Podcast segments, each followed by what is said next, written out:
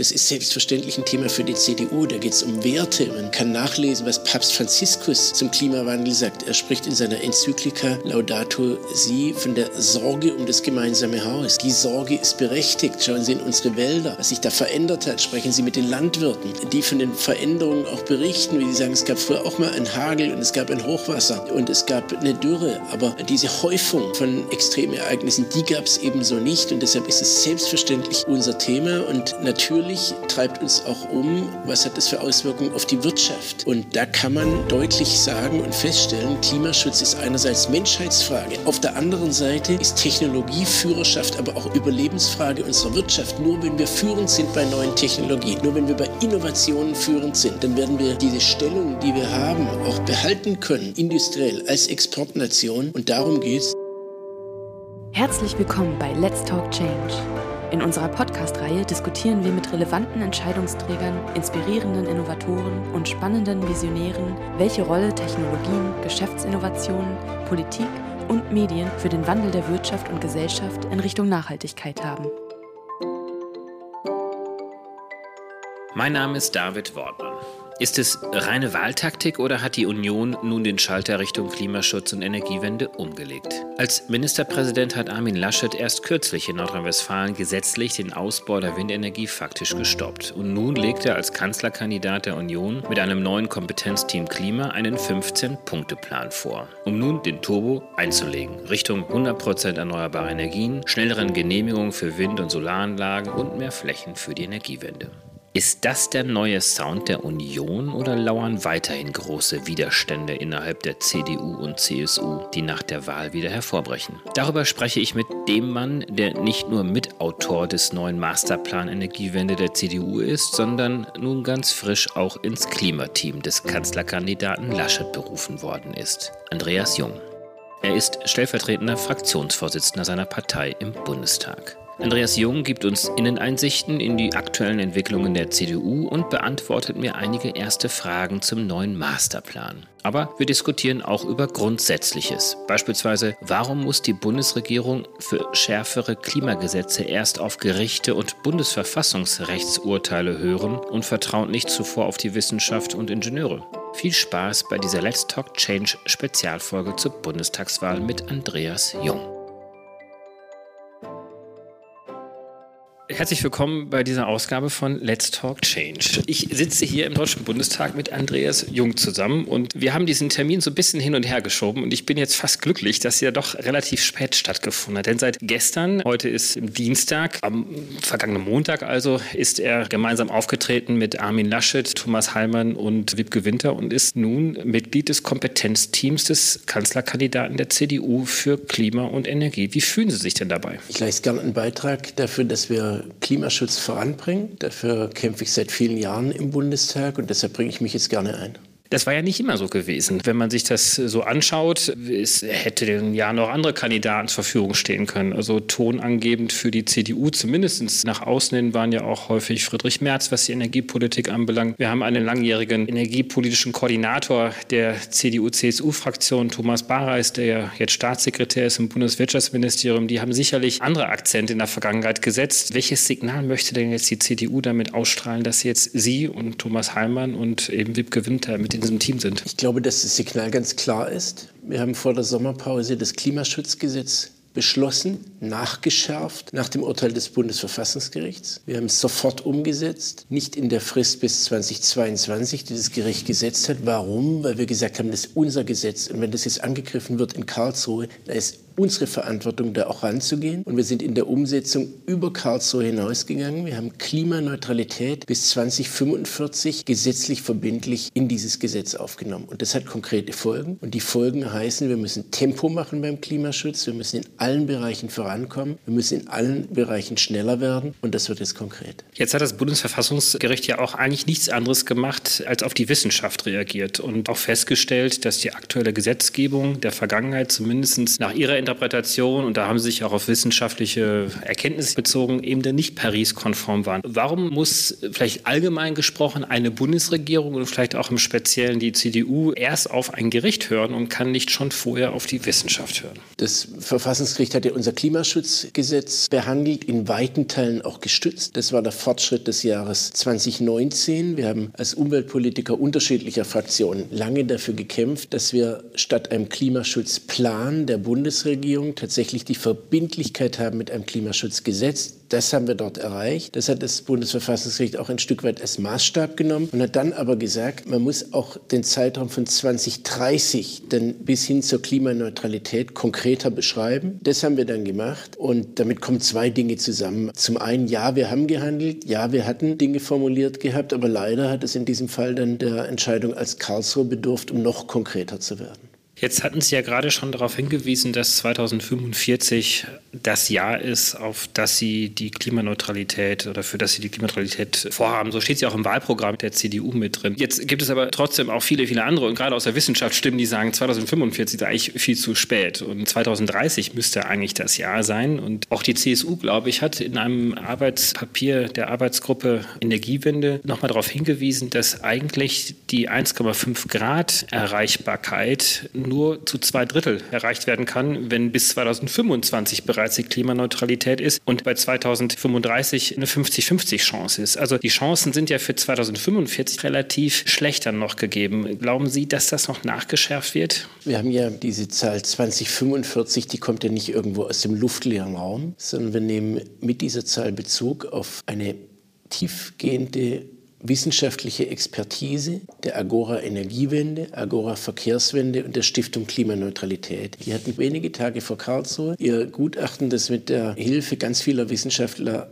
entstanden ist, vorgelegt und dort gesagt, 2045 ist ein machbares, notwendiges Ziel. Darauf haben wir uns bezogen. Und mir ist wichtig, das einzuordnen insgesamt in unser Engagement. Das macht ja nicht an der deutschen Grenze Halt, sondern auf Basis des Pariser Abkommens ist es ein internationales Engagement und neben der Klimaneutralität in Deutschland werden wir Partner unterstützen weltweit, damit sie schneller als ohnehin vorgesehen und schneller als ohne unsere Unterstützung ihrerseits Klimaneutralität erreichen können. So wollen wir insgesamt eine Dynamik auslösen. Und wenn es dann so ist, dass wir schneller sind, Sie haben es die CSU genannt, ich habe in Baden-Württemberg den Koalitionsvertrag mitverhandelt. Dort haben wir festgelegt, dass in Baden-Württemberg wir anstreben, 2040 schon klimaneutral zu werden, dann ist es gut. Das ist jetzt die gesetzliche Grundlage. Und ich will vielleicht auf das Entscheidende hinweisen. Das war der entscheidende Fortschritt. Wir waren ja 2019 in einer Situation, wo wir uns fragen lassen mussten, wie erreicht ihr eigentlich eure eigenen Klimaziele? Darauf hatten wir zunächst keine gute Antwort. Deshalb mussten wir aufforsten, unsere Klimapolitik aufforsten, wie ich es genannt habe, haben viele neue Maßnahmen auf den Weg gebracht. Und jetzt ist es so, dass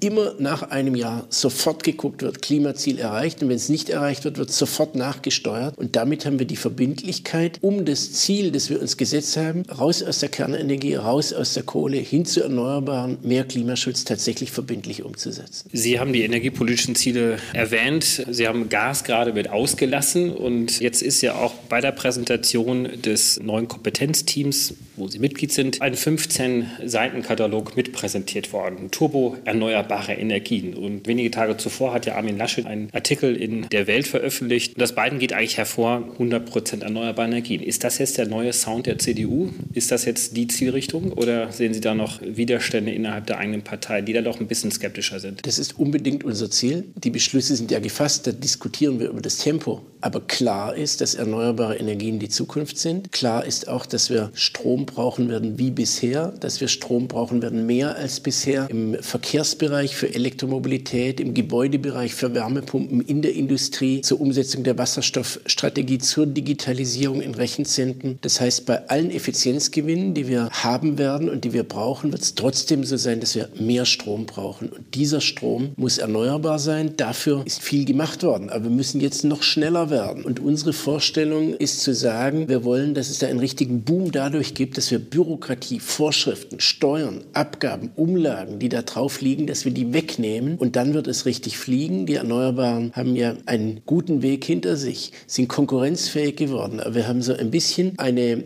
Haltung, wir haben einerseits die Förderung der Erneuerbaren und wenn dann jemand was macht, dann kommen Vorschriften und Steuern, die wollen wir abschaffen. Wir können da auf manches aufbauen, was wir jetzt gerade in letzter Zeit gemacht haben. Die Steuerfreiheit für die privaten, kleineren Dach-PV-Anlagen etwa. Da wollen wir jetzt ansetzen. Das ist unser Weg. Diese Botschaften, die Sie jetzt gerade genannt haben, das sind Botschaften, die Sie ja persönlich schon seit vielen, vielen Jahren in der, CDU vorantragen. Und es gibt ja auch einige andere. Mit Anja Weisgerber habe ich ein längeres Gespräch vor einiger Zeit geführt. Es gab aus der Vergangenheit auch Josef Göppel beispielsweise von der CSU, der sehr progressiv war. Es war immer so ein bisschen, ist der Eindruck entstanden, ein kleiner äh, Kampf innerhalb der CDU gewesen. Wer setzt sich denn jetzt durch? Und jetzt hat man den Eindruck, dass Sie, die jetzt ja seit vielen Jahren schon für dieses Thema sehr überzeugend schon kämpfen, da doch jetzt ein bisschen Oberwasser innerhalb der CDU CDU bekommen haben. Haben Sie den Eindruck, dass auch der Kanzlerkandidat Armin Laschet den Schalter umgelegt hat? Weil ihm wirkt es ja immer noch so ein bisschen nach, dass er als Ministerpräsident in Nordrhein-Westfalen gerade der Windenergie einen sehr, sehr starken Riegel vorgeschoben hat. Ich will es gar nicht persönlich sehen, aber klar ist, dass diese Linie sich durchgesetzt hat. Und das ist ein Prozess, der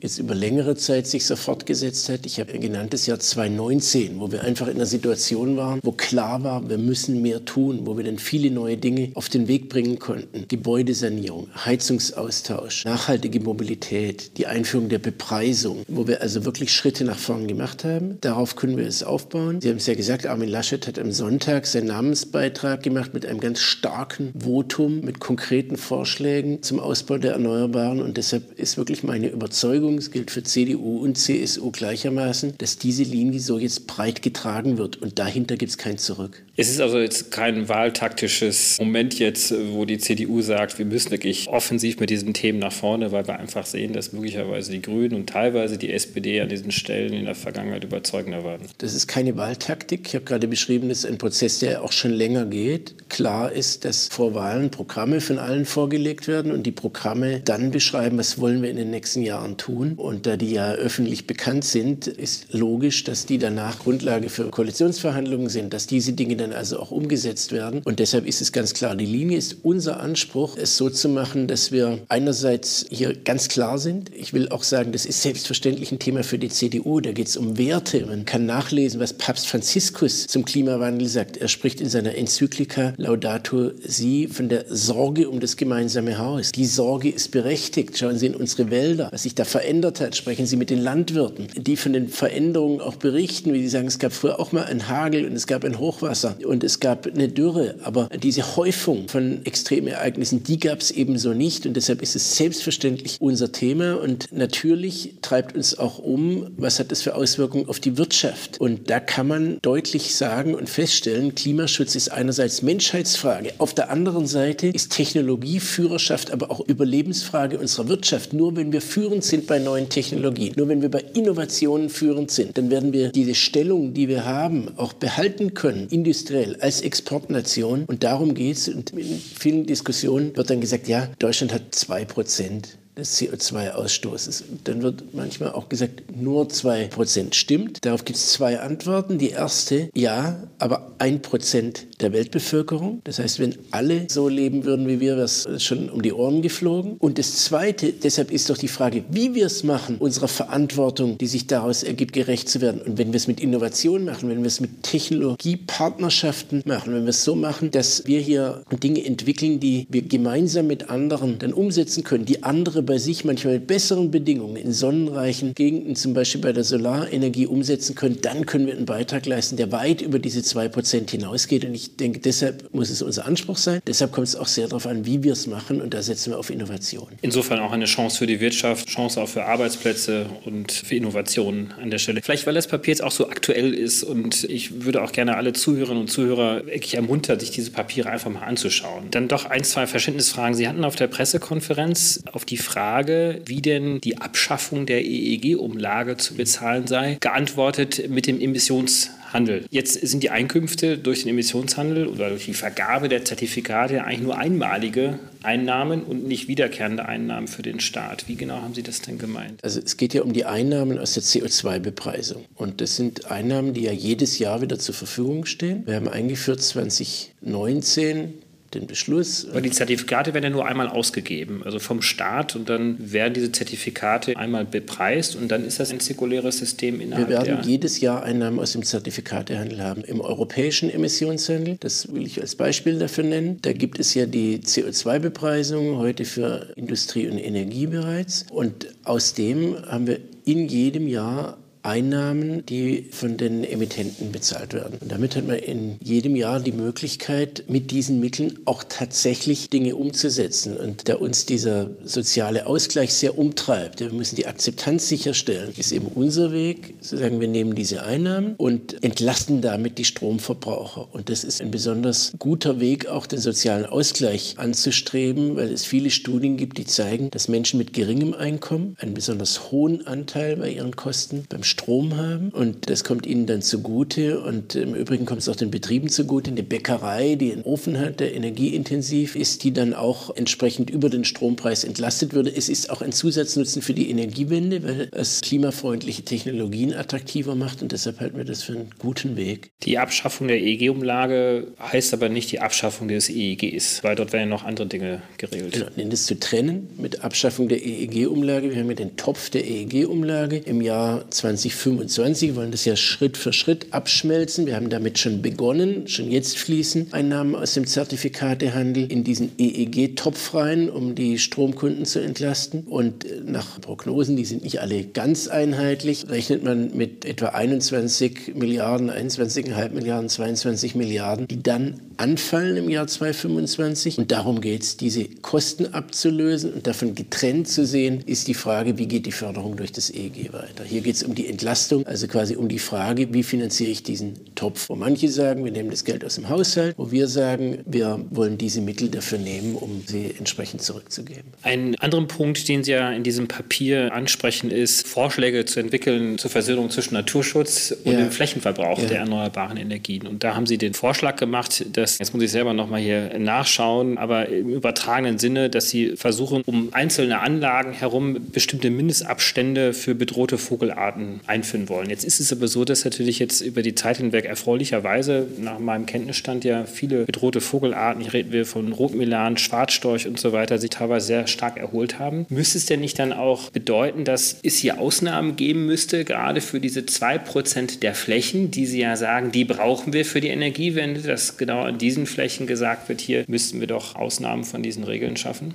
Also wir wollen dieses Spannungsfeld, das ist ein Spannungsfeld, das wollen wir auflösen. Mein Eindruck ist, dass so eine generelle Ausnahme nicht umsetzbar sein wird. Da sind wir auch an europäisches Recht gebunden. Auch über europäisches Recht kann man immer reden. Davon abgesehen, wir machen ja auch in Europa den Green Deal und deshalb muss auch das europäische Recht natürlich eine Antwort darauf geben, wie setzen wir den Green Deal auch mit erneuerbaren Energien um. Aber wir müssen es in Einklang bringen und das am besten in Partnerschaft, auch in Dialog mit den Naturschutzverbänden, denen der Ausbau der erneuerbaren Energien ja auch ein Anliegen ist. Da gibt es viele Planungen, Papiere, Überlegungen dazu und die müssen zusammengeführt werden. Da sind teilweise die Regelungen in den Bundesländern sehr unterschiedlich. Da wäre es gut, wenn wir ein bundesweit einheitliches Vorgehen haben und es dann schaffen, es so zusammenzubringen, dass der Ausbau der Erneuerbaren vorankommt, der Vogelschutz aber trotzdem gewahrt wird und wir eine Sichtweise entwickeln, die vor allem auf die Population abzielt. Dafür gibt es Vorschläge und die wollen wir umsetzen. Das ist eine wichtige gesellschaftliche Frage. Wir müssen sie beantworten, um da voranzukommen, wie insgesamt eben die Frage der Planungsverfahren. Die sind viel zu lange und deshalb machen wir konkrete Vorschläge, wie wir die beschleunigen mit Bürgerbeteiligung. Es geht ja gerade auch um Akzeptanz. Das heißt, die muss natürlich gewahrt bleiben. Aber wir haben teilweise in den Verfahren sehr viele Behörden, die beteiligt sind, die lange Fristen für ihre Eingaben, mehrere Instanzen. Und das kann und muss beschleunigt werden, damit wir das, was wir uns gemeinsam vorgenommen haben, das ist ja eine gesellschaftliche Frage, mehr Tempo beim Klimaschutz tatsächlich erreichen.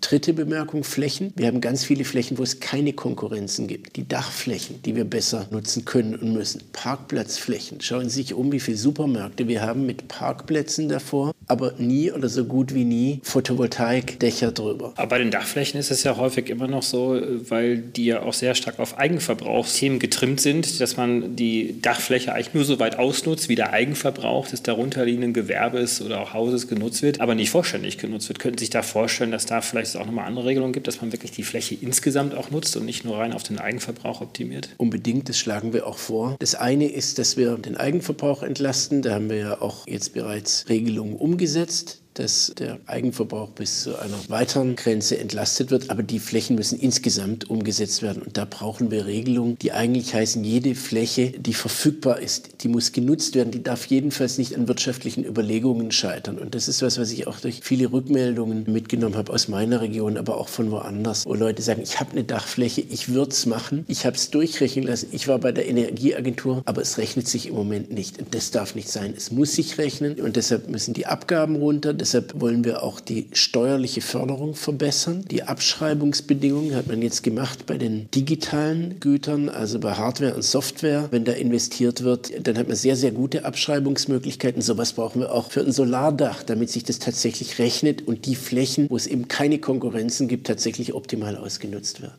Also nochmal an dieser Stelle die Ermunterung, sich das wirklich mal durchzulesen, die Vorschläge. Wie viel von dem glauben Sie denn tatsächlich in der nächsten Bundesregierung, wenn Sie dann Teil einer nächsten Bundesregierung sind, durchsetzen können? Wer wäre denn Ihr Wunschpartner an dieser Stelle? Sie haben ja ganz konkrete Vorschläge und Sie kennen ja auch die Programme der anderen Parteien. Mein Eindruck ist, dass diese Vorschläge die Chance haben, tatsächlich auch absehbar über Koalitionen sprechen. Und mein Eindruck ist, dass wir auch eine breite gesellschaftliche, eine breite politische Unterstützung haben, erneuerbare Energien voranzubringen. Wir wollen die Koalition mit der SPD beenden. Im Moment sieht es nicht so aus, als wäre eine Zweierkoalition möglich. Ich hätte das letzte Mal Jamaika schon besser gefunden. Und ich glaube, wenn es Jamaika wäre, dann könnten wir mit diesen Dingen wirklich vorankommen, weil es ja, so formulieren wir es auch, die Energie der Natur und das Setzen auf marktwirtschaftliche Akzente so zusammenbringt, dass wir aber Teilhabe für alle erreichen wollen. Das ist ja Nachhaltigkeit in der ganzen ganzen Breite soziale, ökologische Marktwirtschaft. Und das könnte ein Projekt gerade für eine solche Regierung sein. Sie sitzen seit 2005 im Deutschen Bundestag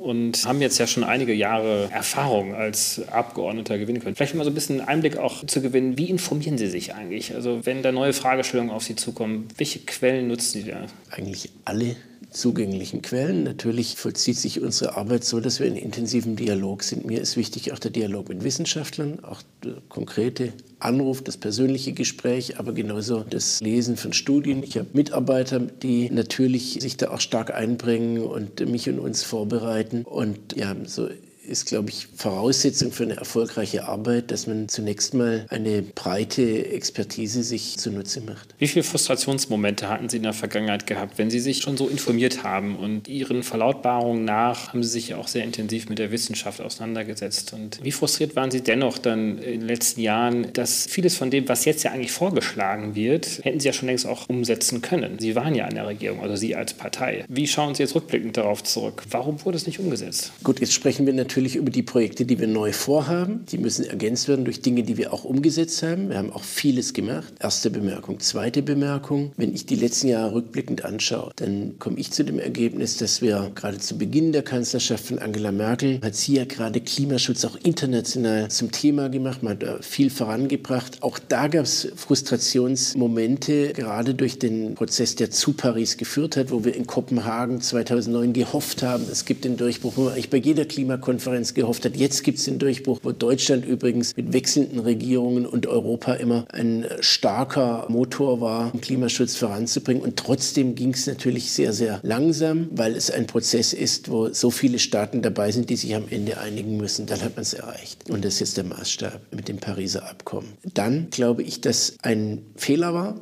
dass wir über der Beschäftigung mit Krisen, Wirtschafts- und Finanzkrise 2000 2009 die Euro-Frage, später die Flüchtlingsfrage, dass man in dieser Zeit nicht mit dem Nachdruck, der notwendig gewesen wäre, Klimaschutz vorangebracht hat und deshalb 2019 in der Situation war, die ich beschrieben hatte, dass gesagt wurde, ihr habt da Ziele, eure eigenen Ziele formuliert und wie wollt ihr die erreichen? Das sehe ich kritisch. Ich will für uns in Anspruch nehmen, dass wir 2019 dann diese Schritte nach vorne gemacht haben. Auch da an manchen Punkten hätte ich mir noch mehr vorstellen können. Aber es war ja vor allem der Druck von der Straße ja dann auch Fridays for Future, die dann erst zum Klima Kabinett geführt haben. Also auch da wieder so ein Weckruf für die Kolleginnen und Kollegen, jetzt muss dann doch mehr passieren. Also war kein innerer Anlass dann da, aus der Erkenntnis heraus, da muss mehr passieren, sondern das ist dann der Druck von der Straße gewesen. Sicherlich beides. Sie haben es ja gerade gesagt, ich habe und viele andere auch für diese Themen schon lange gekämpft. Natürlich ist es so, in der Politik muss man auch immer ringen, das gehört dazu. Und dann braucht es manchmal einen Moment, wo es nach vorne geht. Und da hat natürlich im Jahr 2019 Fridays for Future, die Kirchen, viele andere Bewegungen entwickelt Entwicklungen, die es in der Wirtschaft gibt, aber ja auch Eltern und Großeltern, die sich sorgen. Ich finde, es ist nicht eine Generationenfrage, die sich sorgen, wie geht es weiter und wie ist die Politik und wo viele Erwartungen da waren. Das alles dazu geführt, dass es dann die Bewegung gegeben hat. Ich würde für uns in Anspruch nehmen, dass wir in der Corona-Pandemie daraus Lehren gezogen haben. Wir haben, wenn Sie es vergleichen, 2008, 2009 Konjunkturpakete gemacht, die wirklich Konjunkturpakete waren. Und jetzt haben wir Konjunktur- und Zukunftspakete gemacht. Wir haben in der Krise gerade die Milliarden für die Wasserstoffstrategie investiert. Also auf der einen Seite die Stützung der Betriebe jetzt, auf der anderen Seite aber die Voraussetzungen für Klimaschutz, Innovation, Zukunft. Und deshalb haben wir da sehr konkret Konsequenzen gezogen.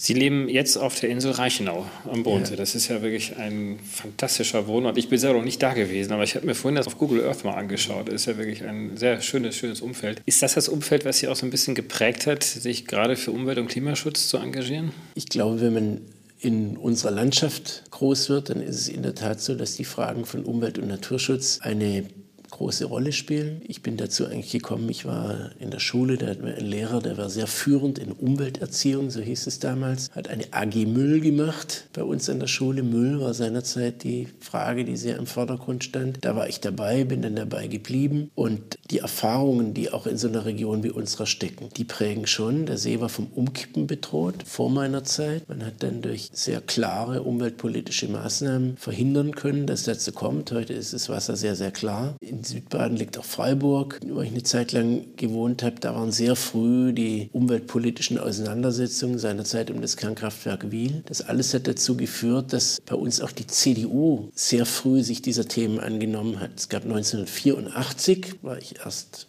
2009, da gab es die grüne Charta der CDU Südbaden mit äh, für damalige Zeit sehr, sehr weitreichenden Beschlüssen und bin überzeugt, wenn man alles so konsequent umgesetzt hätte, wie es damals gemacht wurde, dann hätte man vieles vorwegnehmen können, was jetzt erst später kommt. Aber ich will einfach nur beschreiben, ja, diese sensible Landschaft, auch die politische Atmosphäre, die bei uns herrscht, die bringt sicherlich stark zu einem politischen Engagement. Mein Vorgänger im Wahlkreis war Hans-Peter Repnick. Hans-Peter Repnick war Staatssekretär im Entwicklungsministerium. Der war zusammen mit Klaus Töpfer bei der Konferenz von Rio. Töpfer Delegationsleiter, er sein Stellvertreter, der eine Umwelt, der andere Entwicklung. Und das hat mich wieder wiederum dann geprägt, als ich zur Jungen Union kam. Der hat Säle gefüllt mit Vorträgen über Rio und lokale Agenda 21. Und das alles hat dazu geführt, dass ich mich schon in der Jungen Union und dann im Bundestag sehr für diese Themen interessiert habe. Das klingt sehr überzeugend und Sie haben ja auch die Kirchen gerade schon zitiert und Franziskus, der mit Laudato Si ja ein großes Werk vorgelegt hat und da heraus kommt ja auch sehr viel Momentum, Motivation zu sagen, dass Klimaschutz eigentlich mehr als nur Schutz des Klimas ist, sondern Schutz unserer Lebensgrundlage, Schutz unserer Gemeinschaft, Schutz des Menschen. Jetzt gibt es unter anderem aber auch aus Baden-Württemberg heraus, wenn man sich dort mit anderen CDU-Politikern unterhält oder deren Verlautbarungen liest, kriegt man auch den Eindruck, dass Klimaschutz ein ein Thema von vielen anderen Themen ist. Weil es gibt ja auch Wirtschaftspolitik, es gibt auch Sozialpolitik.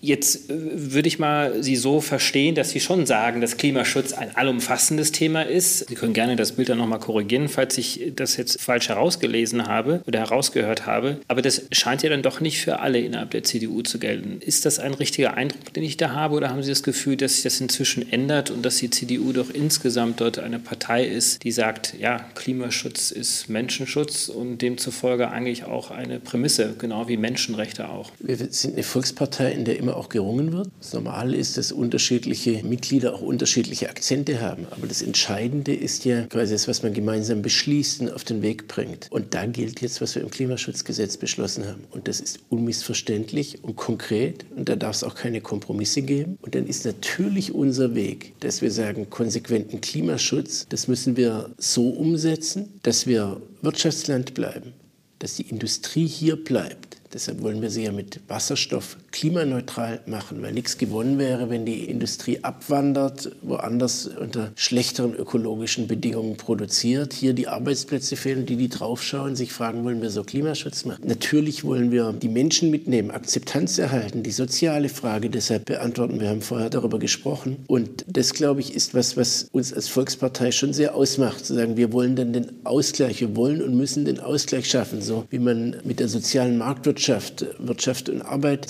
zusammengebracht hat, so müssen wir es mit einer ökologisch-sozialen Marktwirtschaft, ich habe es auch gestern bewusst so gesagt, steht auch so in unserem Papier drin, stand übrigens schon mal im Grundsatzprogramm unter Klaus Töpfer. Deshalb ist es gut, dass wir es jetzt wieder so nach vorne stellen. Da müssen wir es zusammenbringen. Das heißt aber keine Kompromisse beim Klimaschutz. Es ist eine Antwort auf die Frage, wie wollen wir es umsetzen. Und deshalb setzen wir etwa sehr stark auf Innovationen und wollen die Frage beantworten, wie bringen wir die am besten voran. Da gibt es auch nicht die eine Antwort. Da gehört natürlich Förderung dazu.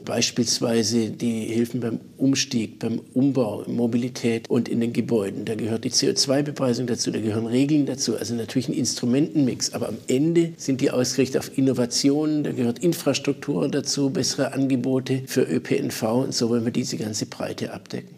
Sie setzen ja wirklich tolle Akzente. Innerhalb der Union stehen Sie auch für ein Regierungsamt zur Verfügung nach der Bundestagswahl. Ich bin ein sehr überzeugter Parlamentarier und aus unserem Gespräch wird ja deutlich, dass ich auch der Überzeugung bin, dass man sich so sehr stark einbringen kann. Und jetzt sind wir vier Wochen vor der Wahl, jetzt müssen wir erstmal die Wahl gewinnen. Für mich ist entscheidend, ich will mich gerne in diesem Bereich Nachhaltigkeit und Klimaschutz weiter stark einbringen. Da sind Sie ja wirklich auch in toller Tradition, gerade mit Klaus Töpfer, den Sie auch schon einige Male erwähnt hatten, der ja auch bei uns schon zu Gast war in unserem Podcast und wirklich eine Ikone des äh, Umwelt- und Nachhaltigkeitsbereiches innerhalb der CDU. Andreas Jung, ganz herzlichen Dank für dieses tolle Gespräch. Nochmal herzlichen Glückwunsch auch dazu, dass Sie Teil dieses Wahlkampfteams sein dürfen, neben Lipke Winter und Thomas Heimann für den Bereich Klima mit dem Kanzlerkandidaten Armin Laschet. Ich denke, dass Armin Laschet da sicherlich auch eine Menge von Ihnen und von Ihren Erfahrungen ja auch lernen kann, weil so wie Sie sich bei uns den Zuhörerinnen und Zuhörern präsentiert haben, sind Sie auch ein sehr fortschrittlich denkender und auch ein sehr zukunftsdenkender Parlamentarier. Ganz herzlichen Dank. Ich danke sehr herzlich. Herzlichen Dank fürs Einschalten. Wir hoffen, dass Sie beim nächsten Mal bei Let's Talk Change wieder dabei sind. Dieser Podcast wird realisiert durch DWR ECO, einer internationalen Cleantech-Beratung für Kommunikation, Politikberatung und Geschäftsstrategien.